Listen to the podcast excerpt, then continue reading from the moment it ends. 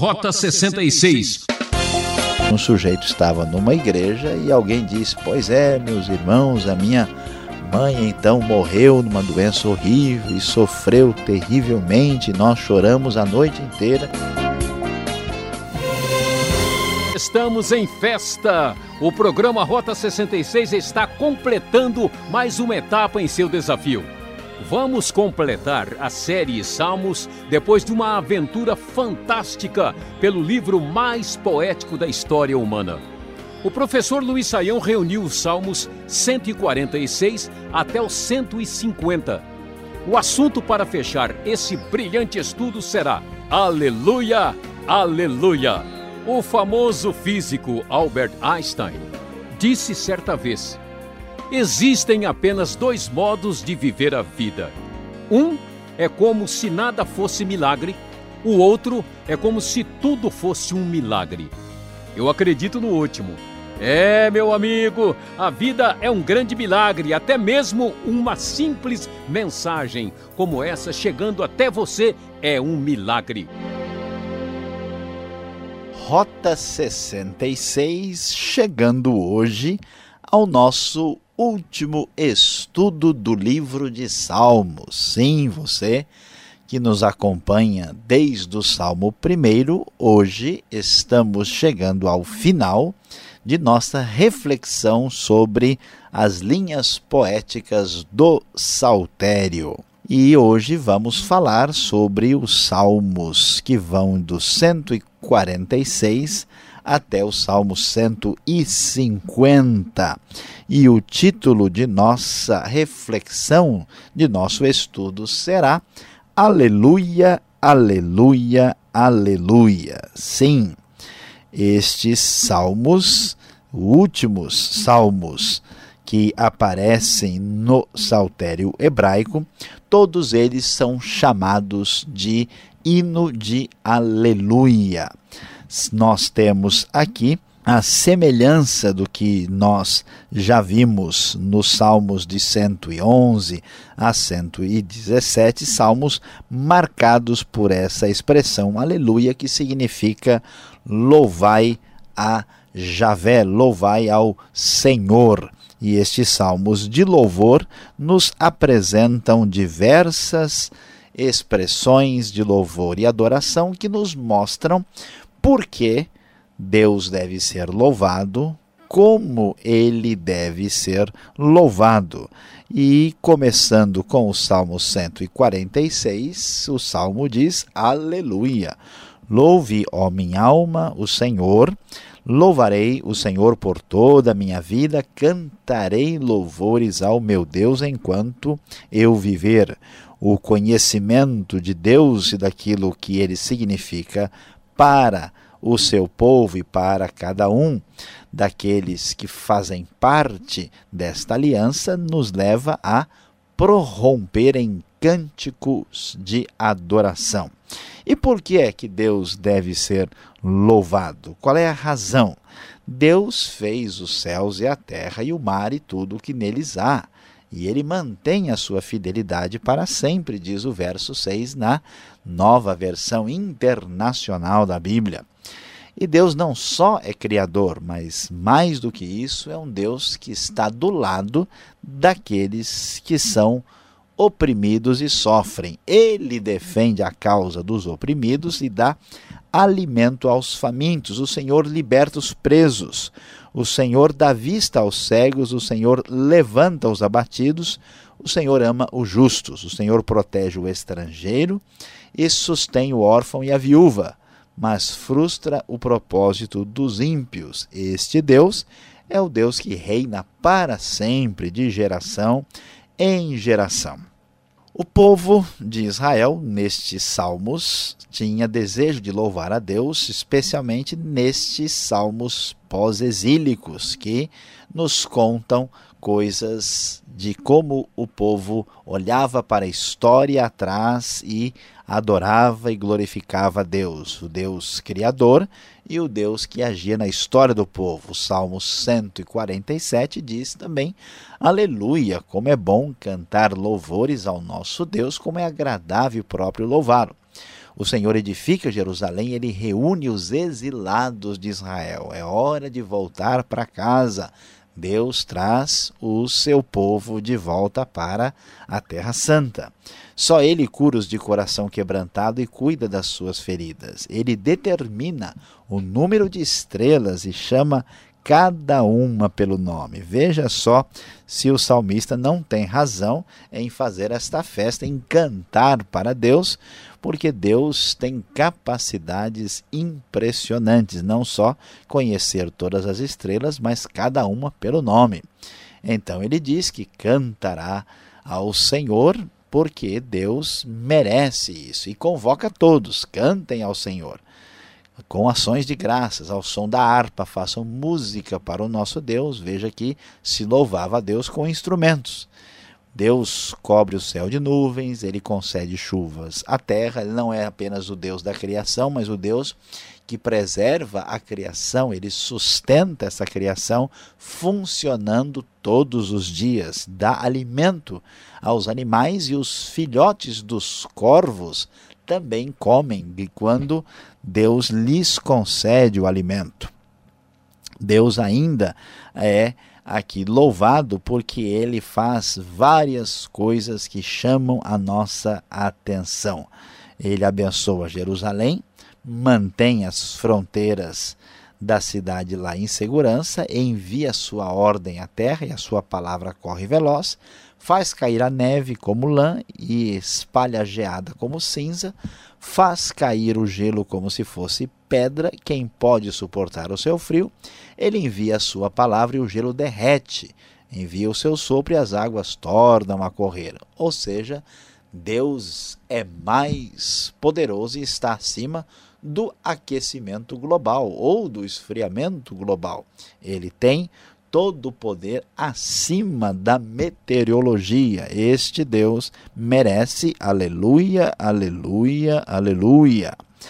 Quem é convocado para louvar? Aprendemos por que devemos louvar, aprendemos em grande parte como louvar. Mas quem é convocado para fazer parte deste grande coral? Aqui o texto nos diz, Salmo 148, louvem o Senhor desde os céus. Quem está convocado? Os seus santos anjos, os seus exércitos celestiais, o sol e a lua, as estrelas cintilantes também.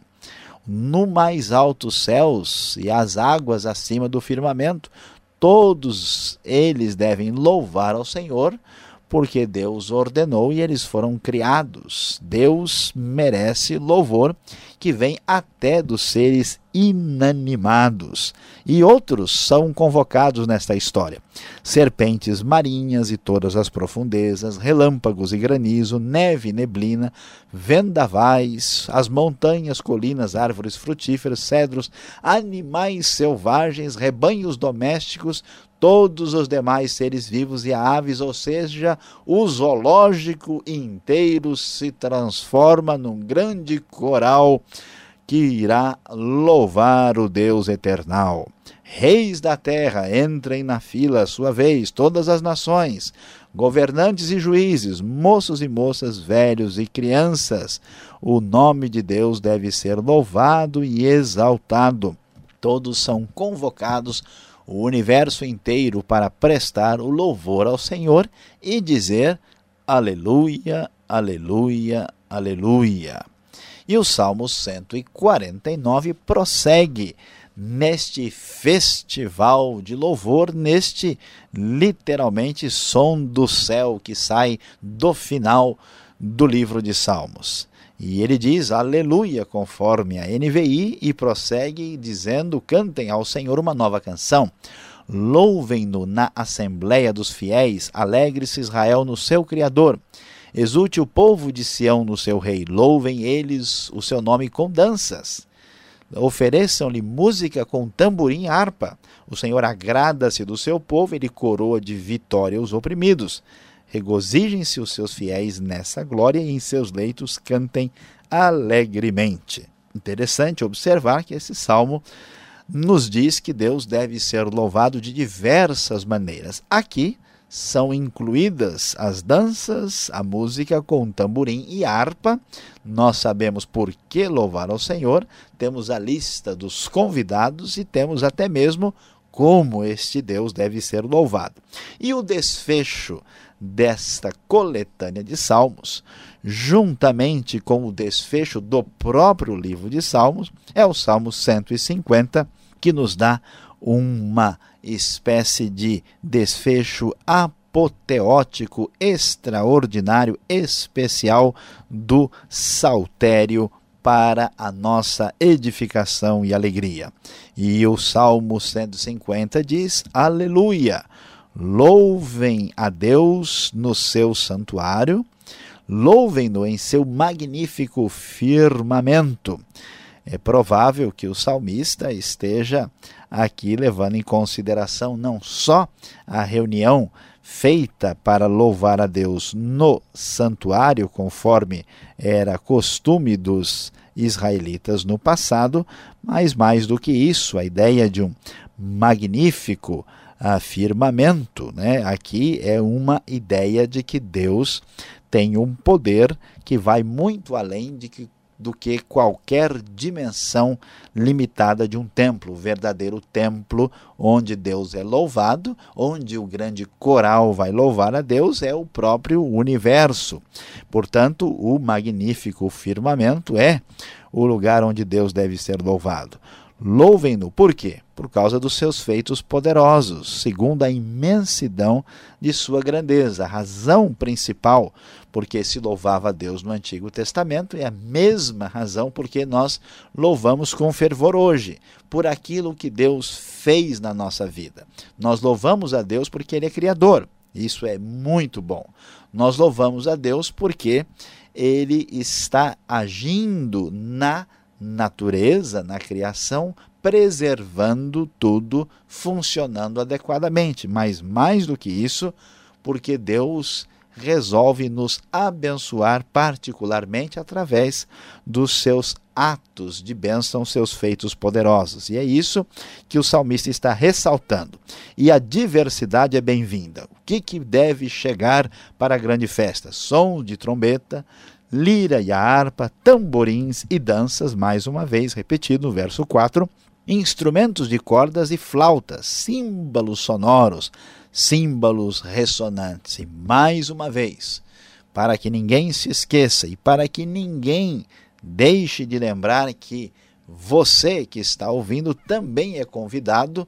Talvez você ainda não observou que você recebeu o convite de participar para participar do grande coral no templo absolutamente descomunal que é o nosso universo, todos somos convidados a louvar o Senhor. Por isso, o fim, a última linha do saltério hebraico diz: tudo que tem vida, ou como diz outra tradução, tudo que tem fôlego, louve o Senhor. Diante de tudo que estudamos, ouvimos, sabendo que devemos louvar a Deus pelo que ele fez, o Deus que criou todas as coisas, o Deus que age e mantendo tudo funcionando, e o Deus que especialmente tudo criou, tudo fez, mas fez obras e ações particularmente maravilhosas e abençoadas na nossa vida. Diante de tudo isso, nós podemos apenas repetir: Aleluia, Aleluia e Aleluia.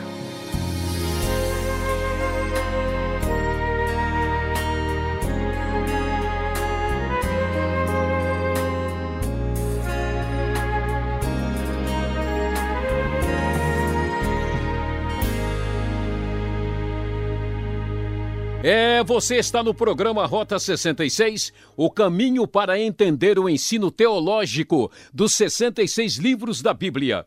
Hoje terminando a série Salmos com o tema Aleluia, Aleluia, Aleluia. Salmos 146 até o 150. O Rota 66 tem produção e apresentação de Luiz Saião, textos Alberto Veríssimo, locução Beltrão, numa realização transmundial. Mande a sua carta. Caixa Postal 18.113, CEP 04626-970 São Paulo, capital. Correio eletrônico rota 66 arroba transmundial.com.br. E o professor Luiz Saião ainda tem mais alguns minutos para tirar as dúvidas.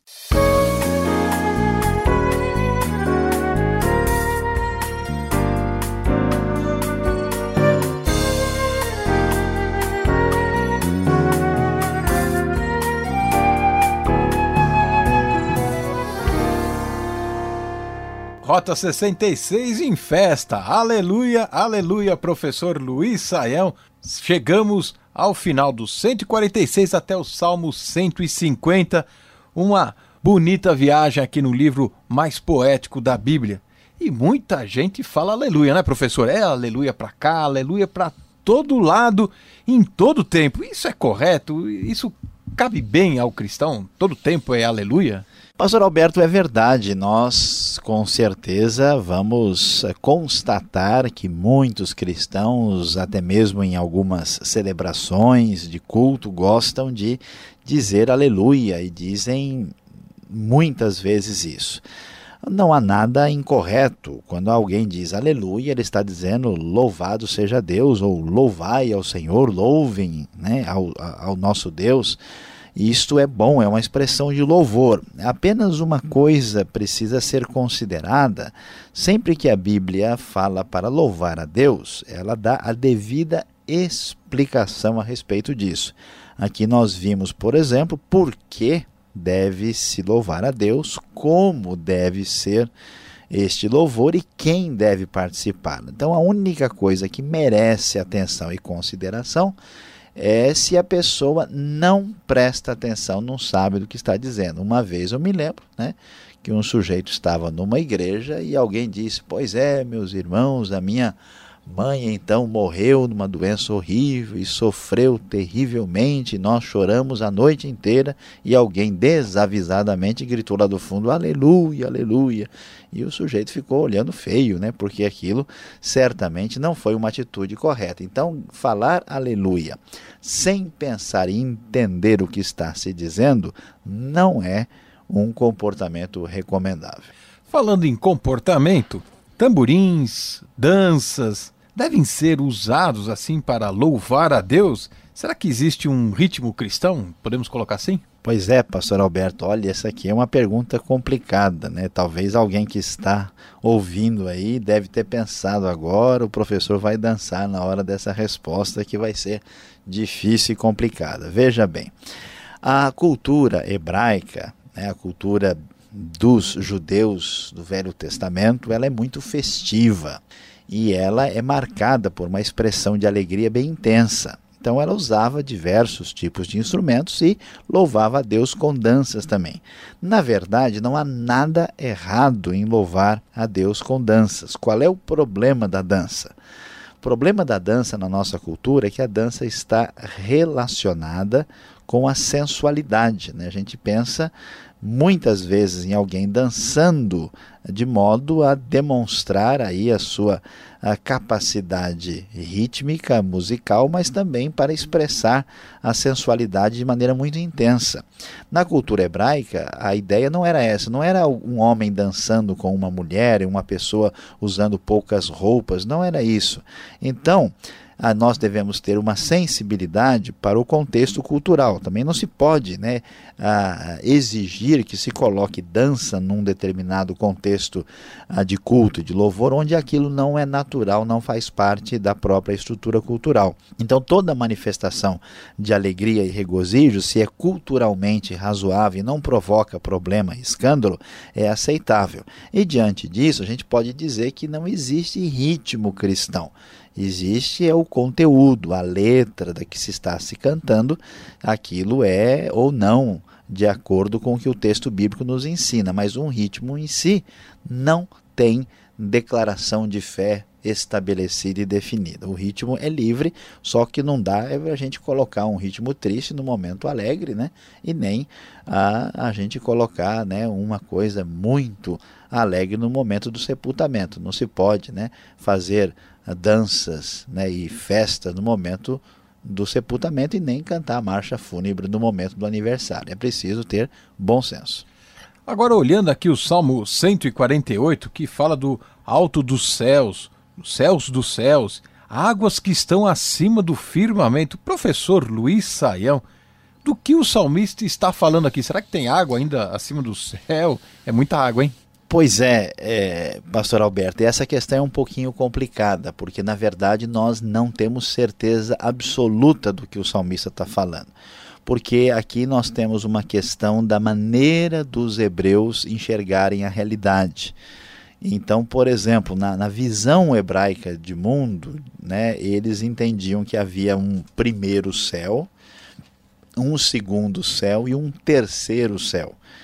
Esse primeiro céu é esse céu aqui da meteorologia, né, onde estão as nuvens, aquilo que é bem visível. É a estratosfera. É, né? exatamente, tá aqui, né? é o que está aí. Depois, o segundo céu é onde estão os anjos, seriam que a gente entenderia aí como uma região mais espiritual do céu. E o terceiro céu é a morada a, do próprio Deus.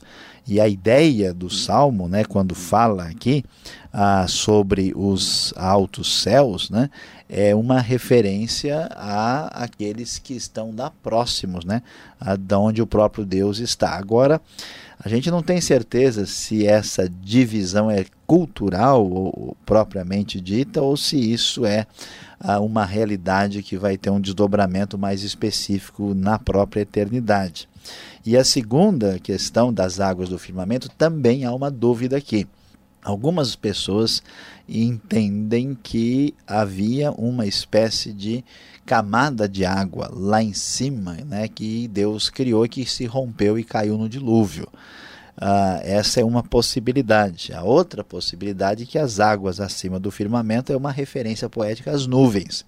Eu prefiro ficar com essa opção, porque neste momento nós não temos nenhum dilúvio e o texto continua falando sobre as águas acima do firmamento, que é uma referência às águas que caem na chuva. Em resumo, o salmista quer dizer: ó, tudo que há nos céus, né?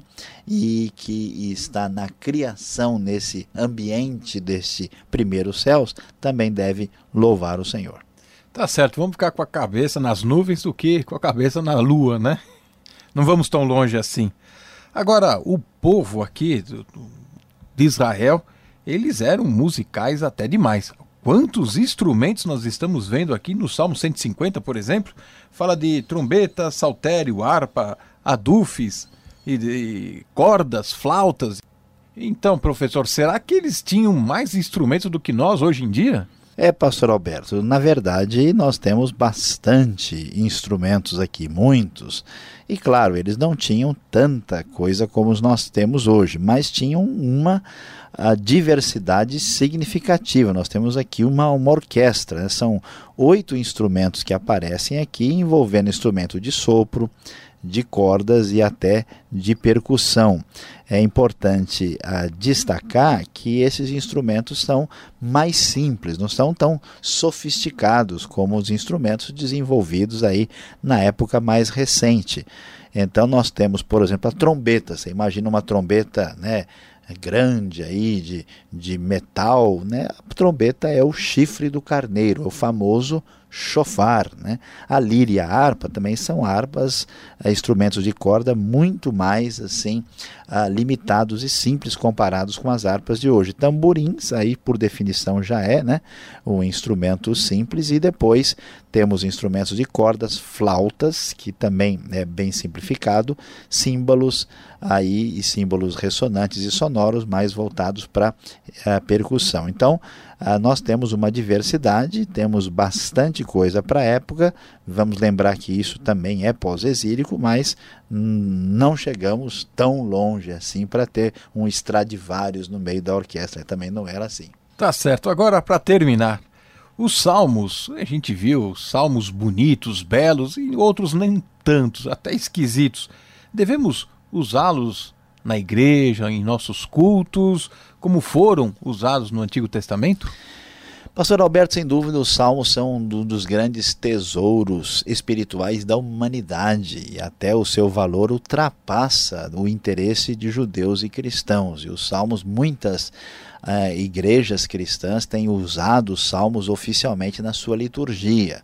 E claro que os salmos devem ser lidos em todas as igrejas, devem ser estudados, né?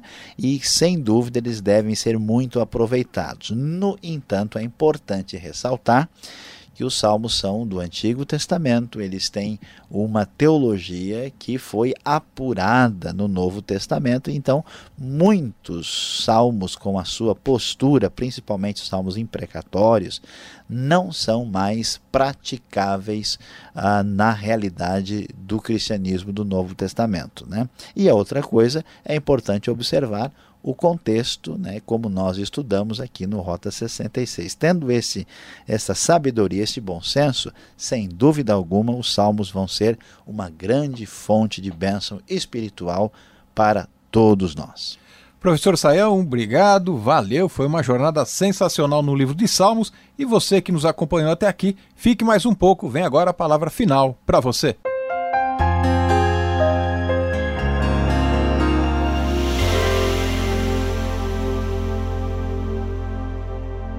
Hoje no Rota 66 você terminou conosco o estudo do livro de Salmos. Sim, Salmos 146 a 150. Você cantou conosco a frase Aleluia, Aleluia, Aleluia, que é o título deste nosso estudo.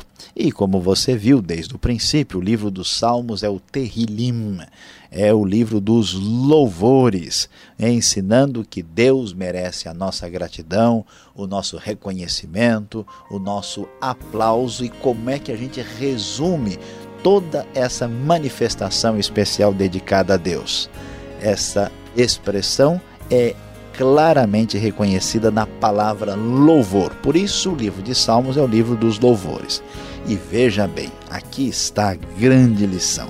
Preste bem atenção e confirme a grande verdade. Se há alguém que merece louvor, sem dúvida, este é apenas e somente o Senhor.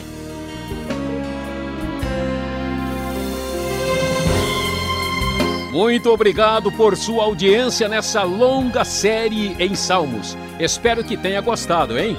Rota 66 de hoje fica por aqui. No próximo programa, vamos começar uma nova série de estudos aqui mesmo nesta sintonia e horário.